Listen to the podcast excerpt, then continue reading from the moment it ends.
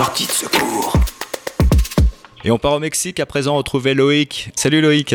Salut. Où est-ce que tu te trouves exactement? Nous, on est ici euh, sur la Riviera Maya, c'est-à-dire euh, dans la péninsule du Yucatan, à côté de Cancun. Où en est la situation chez vous? Bah ici, en fait, euh, on commence à peine à rentrer dans la, dans la période de confinement. Il n'y a pas eu encore, on n'est pas encore dans, dans, dans, dans la phase exponentielle de, de l'épidémie. Ici, on est juste au balbutiement.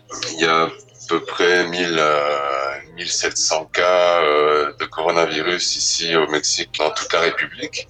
Dans la région où on est, il y en a à peu près une 65, je pense. Et comment se traduisent ces mesures de confinement au Mexique? Ici, euh, ça a commencé avec, euh, ça fait deux semaines de ça, avec euh, l'arrêt des, de, de, tout le système scolaire. Ça fait deux, deux, semaines de ça et petit à petit, ils ont commencé à, à mettre d'autres, euh, d'autres mesures. Ici, on n'est pas comme en France. Ici, c'est, un peu comme aux États-Unis, c'est-à-dire c'est un État fédéral. Et donc, ça dépend des provinces finalement. Chaque province, le gouverneur en fait de chaque province, qui vont adapter ces mesures un peu à leur à leur province, à leur état. On, a commencé vraiment à rentrer dans, dans, cette phase de confinement cette semaine.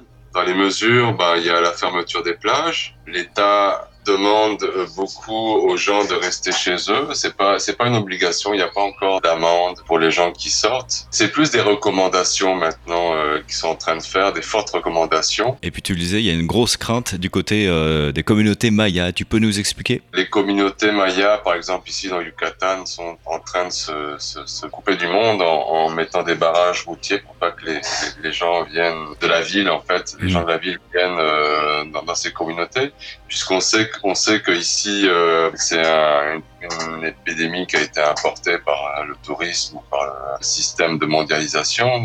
Et au niveau des structures médicales, euh, comment se situe le, le Mexique? Est-ce que le pays est, est, bien armé pour faire face à une telle épidémie? Non, pas du tout. C'est le gros problème des, des, des pays du, tiers-monde ou des pays en, en, développement. Si jamais l'épidémie explose, ils n'ont pas la capacité, déjà dans les grandes villes, de d'y faire face et encore moins euh, dans les petites communautés indigènes -hmm. qui représentent plus de, de 50% du, euh, de la population. Ces gens-là, euh, les, les, communautés indigènes, bah, ils sont complètement, il n'y a pas de docteur, il n'y a pas de pharmacie, il n'y a pas de, c'est vraiment ça qui est, qui est inquiétant ici. J'ai l'impression que en, en, Europe ou dans d'autres pays comme la Chine, je sais pas quoi, ils ont un peu attendu pour voir comment ça se développait. Ouais. On prend beaucoup exemple ici euh, des, des, pays européens ou euh, d'Amérique mmh. du Nord. Et puis bon, c'est sûr qu'on qu qu s'en inspire. Et puis bon ben c'est ça, on est, ils, ont, ils ont un peu pris les devants par rapport à ça, j'ai l'impression. Sur, sur le plan euh, économique, sur le plan des affaires, toi, est-ce que tu sens déjà, puisque tu, es, euh, tu as monté ton entreprise là-bas au Mexique, est-ce que tu, euh, tu sens déjà l'impact de l'épidémie sur l'activité économique? Oui, tout à fait, oui, c'est, bah, ici tout est, tout est à zéro. La région, on habite nous, le, le Quintana Roo, donc la région de Cancun, bah, c'est vit principalement du tourisme étranger, donc européen et nord-américain principalement. Donc bah, là, c'est sûr que l'aéroport est fermé, là, il n'y a, a, plus de touristes euh, ici, il y a juste certains euh, résidents, mais bon, c'est ça qui nous fait vivre. Ouais. Et oui, l'activité économique, elle a, elle, elle a complètement, elle est, à, elle est à zéro. C'est très inquiétant parce qu'ici, euh, il y a une partie de la population, une grande partie de la population qui vit au jour le jour. Le salaire, par exemple, d'un ouvrier, d'un maçon, par jour, ça lui sert à manger, à se loger, puis c'est tout. Il peut pas épargner pour demain. Que fait euh, l'État par rapport à cette situation? Est-ce qu'il y a des aides?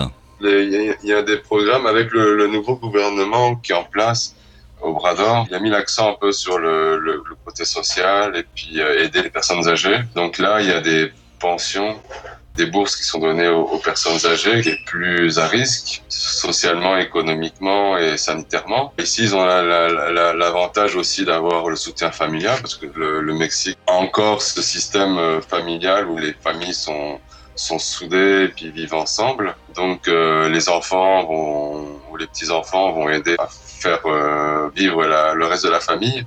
Certaines municipalités commencent à donner des sacs de nourriture des provisions euh, de base. Si ça dure deux semaines, on va voir. Si ça dure, euh, comme ils disent à la télévision, qu'ils pensent que ça va durer jusqu'à... Euh, le gouvernement jusqu'au mois d'août, bah là, ça va vraiment devenir un, problème euh, mhm. très grave, je pense. Merci, merci Loïc pour euh, ton témoignage depuis la région euh, de Cancun, au Mexique. Merci à toi. Et tu nous donnes des nouvelles très vite. Merci à toi.